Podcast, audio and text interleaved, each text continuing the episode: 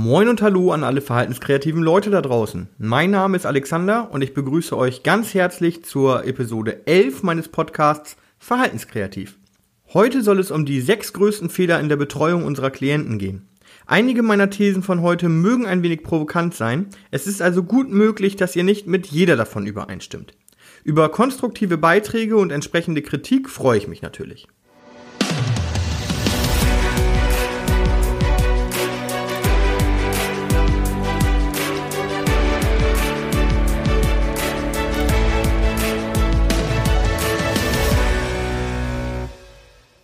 Ja, hallo nochmal.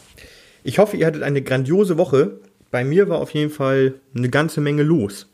Ich hatte ja letzte Woche schon gesagt, dass ich ähm, in den letzten Vorbereitungen für meine Deeskalationsschulung nach Prodema war. Ähm, die hatte ich dann auch abgeschlossen in der letzten Woche und dann auch durchgeführt. Das ist eine dreitägige Schulung. Wir waren eine ziemlich kleine Truppe, insgesamt nur sechs Teilnehmer. Organisatorisch hat da nicht alles so optimal hingehauen. Letztendlich ähm, war das aber auch ganz angenehm, einfach in so einer kleinen Gruppe das zu machen. Dadurch äh, war die Arbeit natürlich deutlich intensiver.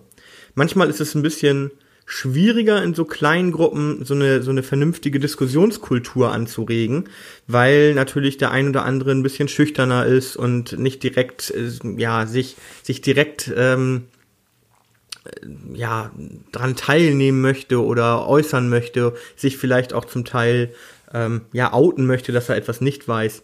Das ist in der großen Gruppe meistens ein bisschen leichter, weil eben mehr Leute dabei sind, die das gerne machen und die dann gerne in die Bresche springen, auch für die anderen, unbewusst natürlich. Jetzt waren wir aber eine kleine Gruppe und haben vielleicht am Anfang so ein bisschen gebraucht, um in Fahrt zu kommen, aber nach ein, zwei Stunden am ersten Tag war das dann auch wirklich äh, Geschichte und hat das wirklich gut funktioniert. Und ähm, hat sich letztendlich auch einfach als sehr angenehme Truppe gezeigt. Äh, wir haben sehr intensiv gearbeitet, wie gesagt. Wir haben viele Beispiele, Fallbeispiele aus den Gruppen bearbeitet und äh, konnten uns da direkt dran orientieren. Ähm, dadurch, dass das auch nur aus zwei verschiedenen Bereichen die Teilnehmer kamen äh, und die auch noch sehr eng aneinander waren, kannten die auch jeweils die Beispiele der anderen. Das ist manchmal natürlich auch von Vorteil. Ähm, Genau. Letztendlich haben wir uns ähm, ja in der Fortbildung so wie immer mit äh, die Eskalationstechniken beschäftigt. Äh, Prodema hat da einen sehr großen Anteil von verbaler Deeskalation.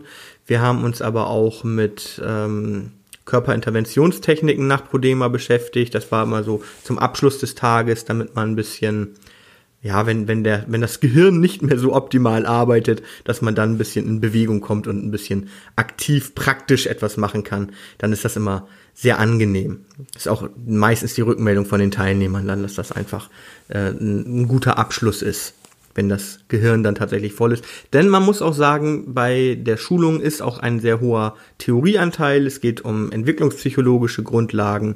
Es geht, wie gesagt, äh, um viele Be Fallbeispiele, die wir damit bearbeiten. Ähm, es geht ein bisschen um Autismus, es geht ein bisschen um die Entwicklung von Aggression, es geht um Kommunikationstheorie.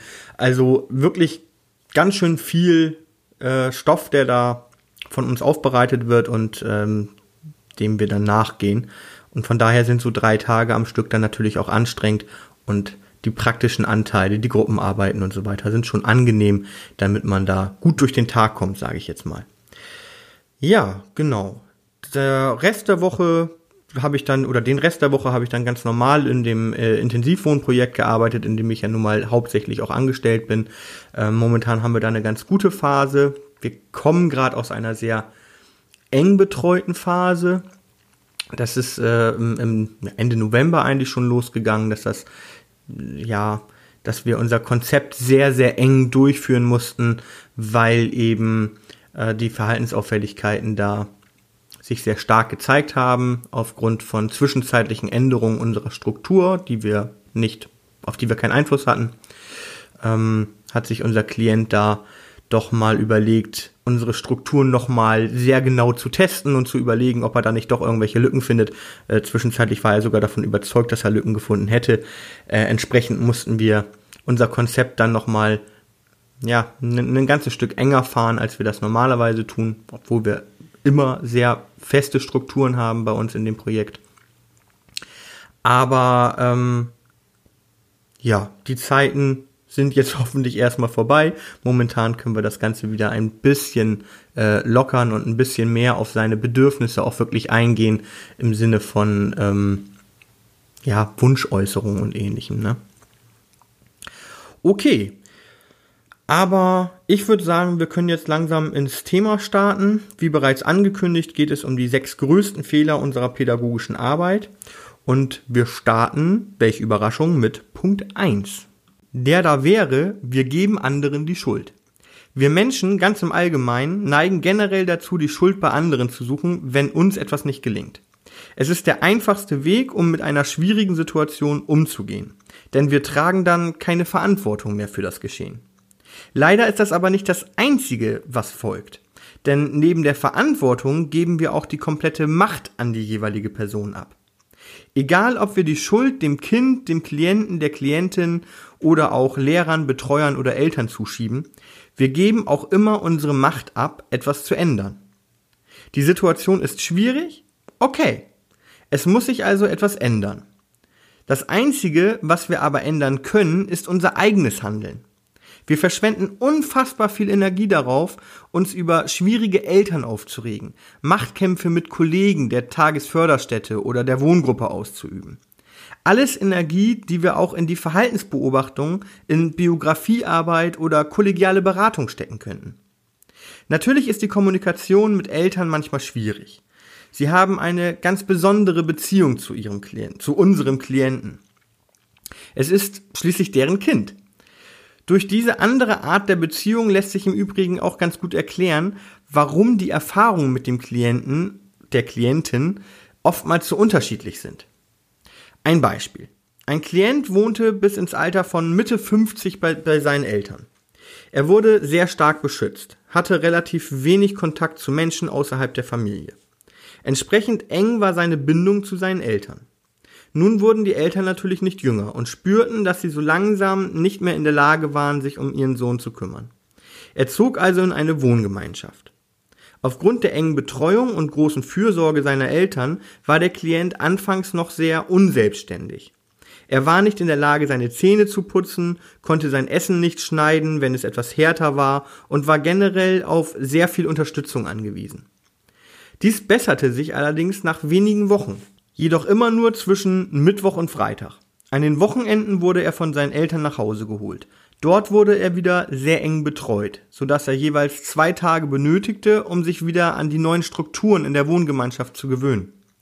Es gab dann immer wieder Diskussionen zwischen den Eltern und uns Mitarbeitern. Es war einfach kein gegenseitiges Verständnis vorhanden. Wir warfen den Eltern vor, durch ihre übertriebene Fürsorge die Selbstständigkeit des Klienten zu verhindern und uns wurde vorgeworfen, den Klienten zu vernachlässigen, weshalb er gezwungen war, das Nötigste selbst zu tun. Der Klient konnte die Anforderungen, die wir an ihn stellten, aber tatsächlich nicht umsetzen, wenn er bei seinen Eltern war. Dort wurden ihm seit über 50 Jahren alle Dinge abgenommen. Selbst wenn die Eltern plötzlich ihre Unterstützung eingestellt hätten, wäre es ihm dort nicht mehr möglich gewesen, sein, seine Fähigkeiten in der Form abzurufen, wie es ihm im neuen Umfeld der Wohngemeinschaft gelang. Er war bei seinen Eltern schlicht ein anderer Mensch, zumindest was den Bereich der lebenspraktischen Fähigkeiten anging. Die ganzen Diskussionen waren also vergebene Mühe. Als wir begannen zu akzeptieren, dass der Klient über das Wochenende kurzfristige Rückschritte machte und wir die übrige Zeit nutzten, um an der weiteren Entwicklung zu arbeiten, passierten zwei Dinge. Zum einen verbesserte sich die Beziehung zwischen den Eltern und uns, wodurch die Eltern plötzlich in der Lage waren, sich über die Fortschritte zu freuen. Zum anderen machte der Klient so große Fortschritte, dass er auch nach den Aufenthalten bei seinen Eltern selbstständiger wurde. Es war bis zuletzt so, dass er nach den Aufenthalten bei seinen Eltern Rückschritte machte. Aber durch die verbesserte Beziehung zu den Eltern und unseren Fokus auf die Entwicklung in der übrigen Zeit war das Arbeiten sowohl angenehmer als auch erfolgreicher. Ähnliches ist übrigens auch im Zusammenhang von Wohneinrichtung und Arbeitsstelle der Fall. Unsere Klienten zeigen bei der Arbeit ein anderes Verhalten als im eigenen Zuhause. Wir sollten uns also nicht darüber aufregen, wenn die Kollegin, der Kollege sagt, dass sie dieses oder jenes Verhalten des Klienten nicht kennen. Wir sollten vielmehr darüber nachdenken, wie wir vielleicht ähnliche Bedingungen schaffen können. Die Schuld liegt in diesen Fällen also weder bei den anderen, noch liegt sie bei uns selbst. Oftmals tragen einfach die unterschiedlichen Bedingungen Schuld an einer Situation. Kommen wir nun aber zu Punkt 2. Wir schimpfen zu oft. Wir neigen dazu, unsere Kinder und die Klienten auszuschimpfen, wenn wir ihr Verhalten als unangemessen empfinden. Dieses Verhalten ist bei vielen von uns so tief einprogrammiert, dass es oftmals unsere erste unwillkürliche Reaktion ist.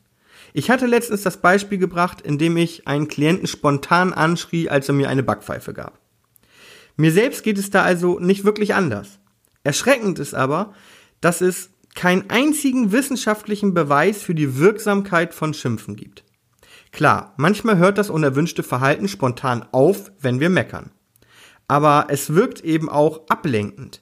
Eine Garantie, dass das Verhalten dauerhaft aufhört, gibt es jedenfalls nicht.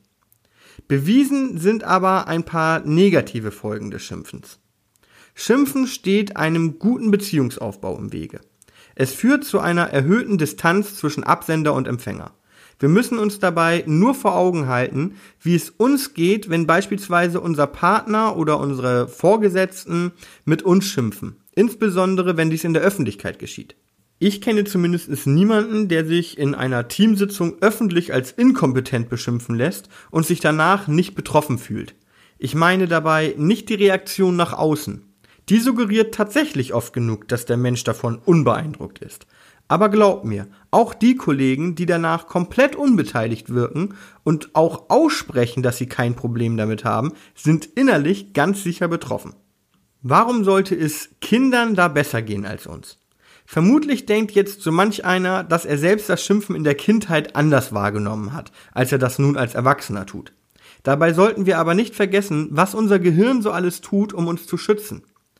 Als Kind waren wir in einer Abhängigkeitsbeziehung zu unseren Eltern wurden mit uns, wurde mit uns geschimpft, verloren wir den Halt und bekamen Angst. Schlimmstenfalls stellten wir in Frage, ob wir auch weiterhin geliebt werden.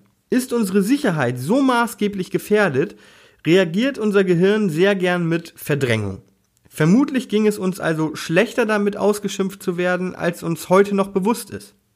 Wenn wir es also mit dem Schimpfen übertreiben, so gefährden wir auch eine gesunde Entwicklung des Selbstwertgefühls unseres Gegenübers. Schimpfen hat aber noch weitere Effekte. So wirkt es sich negativ auf den Lernprozess aus. Sie verlieren ihren Enthusiasmus, ihr Konzentrationsvermögen und ihre Ausdauer nehmen nachweislich ab. Ich hatte eingangs aber auch schon erwähnt, dass diese Reaktion bei vielen von uns tief einprogrammiert ist. Insbesondere wenn starke Emotionen ins Spiel kommen, lässt sich dieser Impuls manchmal schwer unterdrücken. Das kann die persönliche Betroffenheit, wie in meinem Beispiel der Ohrfeige sein, das kann aber auch aus Angst passieren, wenn ein Kind zum Beispiel unaufmerksam auf eine befahrene Straße zuläuft. Natürlich zerstören wir weder das Selbstwertgefühl noch die Lernfähigkeit, wenn wir ab und an schimpfen, quasi aus dem Affekt heraus. Wir sollten es aber auch nicht als bewusstes pädagogisches Mittel anwenden, sondern vermeiden, wo wir nur können. Aber was sollen wir denn nun tun? Sollen wir einfach alles durchgehen lassen? Unsere Klienten dürfen also tun und lassen, was sie wollen. Natürlich ist es unser Auftrag in der Erziehung oder Betreuung auch bestimmte Verhaltensweisen einzuwirken. Wenn wir dieses aber schimpfend und oder schreiend tun, kommt die Information laut einer Studie von Eric Siegsgaard im Jahr 1990 nur zu circa 50% der Fälle überhaupt an. Die Adressaten unserer Schimpftiraden konzentrieren sich verständlicherweise auf unsere Wut und nicht auf die gesagte Botschaft. Besser ist es also, wenn wir uns selbst erst einmal beruhigen, tief durchatmen und dann mit ruhiger Stimme erklären, wie es besser geht. Wenn es die Situation zulässt, können wir unserem Gegenüber auch dazu ermutigen, selbst eine passende Lösungsstrategie zu entwickeln. Ähnlich geht es auch weiter bei Punkt 3. Wir sprechen ständig Strafen aus. In einer Kindertagesstätte hatten die Erzieher damit zu kämpfen, dass viele Kinder zu spät abgeholt wurden. Dadurch konnten die Mitarbeitenden natürlich nicht pünktlich Feierabend machen, was ihnen naturgemäß missfiel. Also führten sie eine Geldstrafe ein. Jedes Mal, wenn ein Kind zu spät abgeholt wurde, mussten die Eltern also einen bestimmten Betrag zahlen. Das überraschende Ergebnis war, dass sich das Fehlverhalten der Eltern signifikant erhöhte. Sie zahlten ja jetzt schließlich für den erhöhten Betreuungsaufwand und hatten dadurch eine Legitimation für ihr Verhalten bekommen. Wenn wir das nun auf unsere Arbeit übertragen, sollten wir uns gut überlegen, ob wir fixe Strafen für ein immer wiederkehrendes Verhalten beibehalten. Wenn es so offensichtlich ist, dass unsere Strafen nichts bringen, legitimieren wir das Verhalten eventuell sogar dadurch. Oder anders gefragt, wann habt ihr das letzte Mal einen Strafzettel für falsches Parken erhalten? Ihr geht auf euer Auto zu und seht schon von weitem einen Zettel unter eurem Scheibenwischer kleben. Sicher schoss euch sofort ein Gedanke in den Kopf. Oh Gott, ich habe falsch geparkt. Nun habe ich meine gerechte Strafe erhalten. Ich werde das nie wieder tun. Nicht? Ihr seid sogar sauer geworden, habt euch über diese dumme Kuh vom Ordnungsamt aufgeregt und euch gefragt, ob diese Penner nichts Besseres zu tun haben, als euer Auto aufzuschreiben? Keine Sorge, da geht es euch wie den meisten Menschen. Eine Strafe kann eine Abschreckung sein aber zu einem tieferen Verständnis für das Problem führt sie in der Regel nicht. Kommen wir nun zu Punkt Nummer 4. Wir kritisieren ständig. Forscher der US-amerikanischen Bingham University untersuchten in einer Studie die Auswirkungen von massiver Kritik der Eltern auf die kognitive Entwicklung ihrer Kinder. Die Ergebnisse legten nahe, dass starke Kritik der Eltern dazu führt, dass Kinder emotionale Informationen anders verarbeiten. Die Forscher baten die teilnehmenden Eltern in etwa fünf Minuten über ihre Kinder zu sprechen. Anhand vorher festgelegter Kriterien werteten sie nach diesen Gesprächen aus, wie kritisch die Eltern ihren Kindern gegenüber waren. Danach sollten die sieben bis elfjährigen Kinder sich Bilder von Personen anschauen, welche durch ihre Gesichtsausdrücke verschiedene Emotionen wie Freude, Trauer oder Wut abbildeten. Zeitgleich wurde die Gehirnaktivität der Kinder gemessen. Das Ergebnis legte nahe, dass Kinder von besonders kritischen Eltern weniger aufmerksam für die Gesichtsausdrücke der Person reagierten. Sie vermieden es also, Emotionen ihres Gegenübers zu beachten. Durch dieses Verhalten wird es ihnen verständlicherweise erschwert, soziale Beziehungen aufzubauen. Wir wünschen uns schließlich alle, dass unser Gegenüber auf unsere Emotionen passend eingeht. Wenn er unsere Emotionen aber nicht wahrnimmt, kann er nicht darauf eingehen. Aus anderen Studien wissen wir sehr genau, dass fehlende soziale Kontakte zu Depressionen, Angststörungen und ähnlichem führen können. Mir ist bewusst, dass hier ein sehr extremes Szenario gezeichnet wird. Ich möchte auch nicht den Eindruck vermitteln, dass Kritik an Kindern zwangsläufig zu Depressionen und Angststörungen führen wird. Auch sind solche Extremfolgen immer ein Zusammenspiel verschiedener Faktoren und Auslöser. Generell sind mir die Diskussionen zu dem Thema Erziehung häufig zu schwarz-weiß. Natürlich muss ein Kind auch kritisiert werden. Am besten macht es seine ersten Erfahrungen mit Kritik auf eine sehr wertschätzende Weise von Personen aus dem engsten Umfeld. Wirklich schwierig wird es, wenn Kritik am Kind zur Regel wird. Ein kleines Beispiel. Wenn ein Kind von extrem kritischen Eltern eine 4 in Mathematik bekommt, sagt es sich, dass es zu dumm für Mathematik ist. Denn wenn es selbst noch immer davon überzeugt wäre, gut zu sein, danach aber jedes Mal aufs Neue das Gegenteil zu hören bekommt, dann tut das eben auch jedes Mal wieder weh. Das Kind schützt sich also, indem es der Kritik durch die Eltern zuvorkommt. Wie gesagt, es geht hier darum, dass Kinder generell sehr kritisch behandelt werden. Kritik gehört zum Leben dazu. Was passiert wohl mit einem Kind, welches niemals kritisiert wird? Es wird absolut nicht damit umgehen können, wenn es in der Schule oder später bei der Arbeit von außen Kritik erfährt. Außerdem wird es ein völlig überzogenes Selbstbild entwickeln. Letztlich müssen wir individuell abschätzen, wie viel Kritik ein Kind, ein Klient oder auch die Kollegin oder der Kollege verträgt. Ganz ohne Kritik geht es also auch nicht. Worauf sollten wir denn dann achten, wenn wir Kritik äußern? Zunächst einmal kritisieren wir niemals den Menschen, sondern nur das Verhalten. Wie würdet ihr lieber kritisiert werden? Beispiel 1. Deine Handschrift sieht echt scheiße aus. Das kann ja kein Mensch lesen. Gib dir beim nächsten Mal gefälligst mehr Mühe. Oder Beispiel 2. Es tut mir leid, aber ich kann das leider nicht lesen. Magst du mir sagen, was da ganz genau steht? Ich nehme an, den meisten würde die zweite Variante besser gefallen. Im ersten Beispiel greifen wir die Person direkt an. Wir werfen ihr vor, dass sie eine schlimme Handschrift hat. Im zweiten Beispiel bleiben wir dagegen bei uns. Wir können nicht lesen, was dort steht. Die Kritik an der Handschrift schwimmt letztlich also nur im Subtext mit. Von Vorteil ist bei dieser Art der Kritik außerdem, dass wir das Selbstwertgefühl unseres Gegenübers nicht verletzen und dort kein negatives Gefühl hinterlassen. Vermeiden sollten wir auch Generalisierungen. Du gibst dir echt nie Mühe beim Schreiben oder du bist immer der Letzte, der mit dem Essen fertig ist. Mal ganz abgesehen davon, dass diese Generalisierungen nur äußerst selten der Wahrheit entsprechen, so erzeugen sie etwas in ihrem Gegenüber. Insbesondere Kinder und Heranwachsende beginnen diese Aussagen zu glauben. In der Vergangenheit wurde angenommen, dass Mädchen grundsätzlich schlechter in Mathematik sind als Jungs. Viele Lehrer vermittelten diesen Fakt auch immer wieder im Unterricht. Auch die Noten bestätigten dieses Vorurteil immer weiter, denn sie bekamen weniger Unterstützung beim Lernen. Es hatte ja eh keinen Zweck. Am Ende glaubten die Mädchen selber daran und versuchten gar nicht weiter es besser zu machen. Wir sollten es aber generell nicht übertreiben mit der Kritik. Und vor allem sollten wir mit dem Gegenteil, dem Lob, nicht sparen. Das vergessen wir nämlich viel zu häufig. Eigentlich müsste dieser Punkt also heißen, wir vergessen zu loben. Kritik ist ein wichtiger Faktor für die Weiterentwicklung unserer Kinder und Klienten. Sie muss aber an der richtigen Stelle angebracht werden und passend formuliert sein. Punkt 5. Wir behandeln alle gleich. Leider ist in den meisten von uns der Wunsch nach leichten Lösungen tief verwurzelt. Wir mögen klare, einfache Handlungswege, die nach Möglichkeit auf alle Umstände anzuwenden sind. Deshalb sind wir auch begeistert, wenn wir einen Weg gefunden haben, der funktioniert. Denn nun glauben wir, die Lösung für alle Probleme gefunden zu haben. Wir arbeiten aber mit Menschen und nicht etwa mit Materialien wie Holz oder Metall.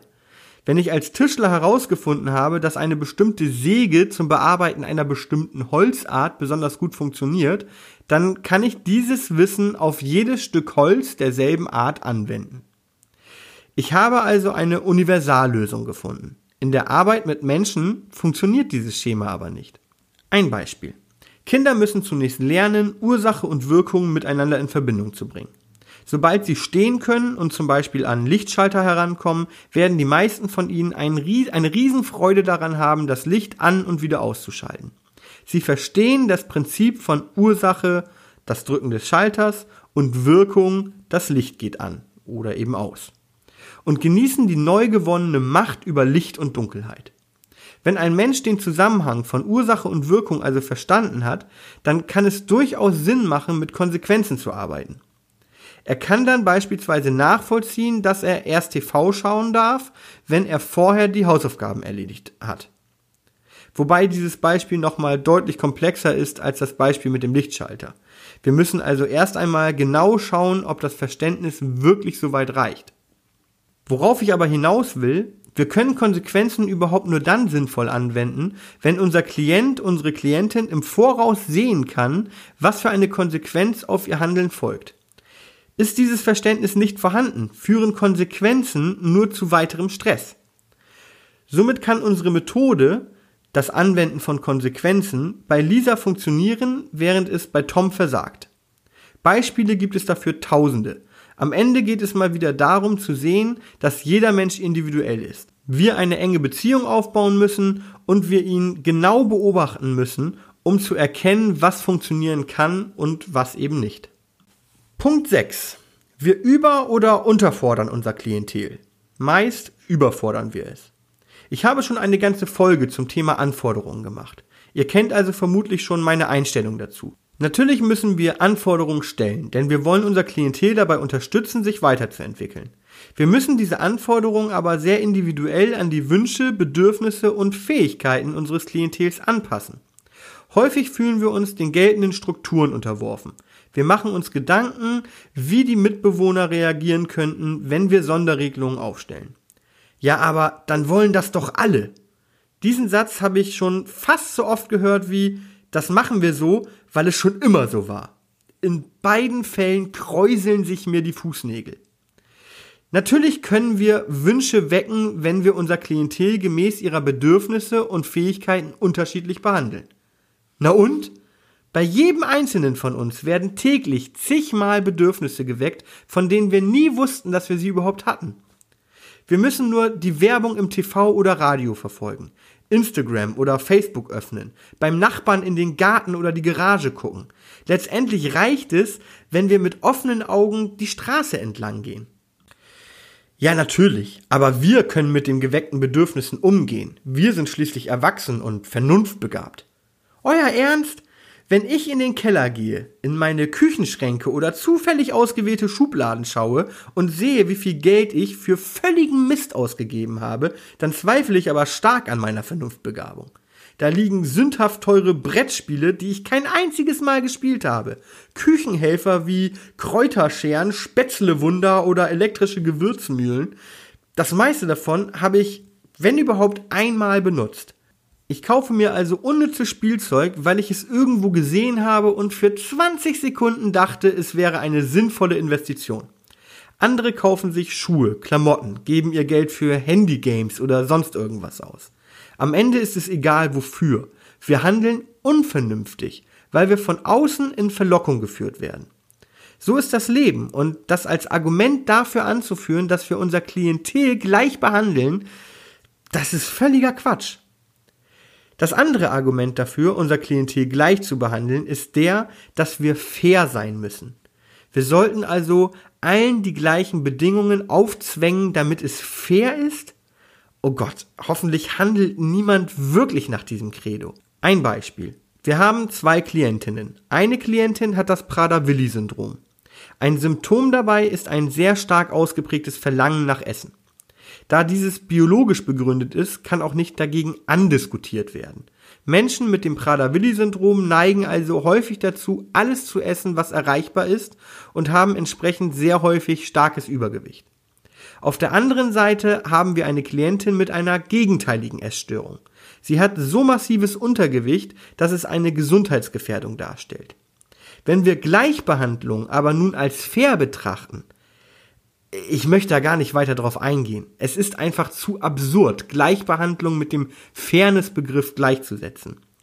Mir ist bewusst, dass ich nun ein sehr eindeutiges Beispiel gewählt habe und in diesem Fall niemand auf Gleichbehandlung bestehen würde. Ich sehe aber auch keinen guten Grund, in anderen Situationen darauf zu bestehen. Naja, ein vielleicht. In manchen Situationen erleichtert uns das die Arbeit. Aber das spricht niemand aus. Das wird höchstens innerlich gedacht. Wenn dir diese Folge also gefallen hat, dann würde ich mich riesig darüber freuen, wenn du sie mit deinen Freunden und Arbeitskollegen teilst und vorher natürlich noch eine 5-Sterne-Bewertung für meinen Podcast raushaust. Du würdest mir wirklich sehr damit helfen. Der Podcast wird übrigens ab sofort jeden Montagabend um 19 Uhr auf allen einschlägigen Plattformen veröffentlicht. Sehr gerne kannst du mir auch eine Mail mit Feedback oder Fragen schreiben. Das Ganze unter verhaltenskreativ.podcast@gmail.com oder du trittst meiner Facebook-Gruppe Die Verhaltenskreativen bei. Natürlich kannst du auch super gerne meine Homepage besuchen. Dort kannst du mich ebenfalls kontaktieren und bleibst immer auf dem Laufenden. Die Adresse meiner Homepage lautet www.verhaltens-kreativ.de. Ach so, und natürlich könnt ihr mir auch gerne bei Instagram folgen. Dort kündige ich jede Podcast-Folge rechtzeitig an. Zukünftig soll es dort auch kurze, spannende Videos zum Thema geben. Weiterer Content ist auch schon geplant. Ihr findet mich dort unter @verhaltenskreativist. Alle Infos dazu findet ihr in den Show Notes. Viel Spaß noch, euer Alexander.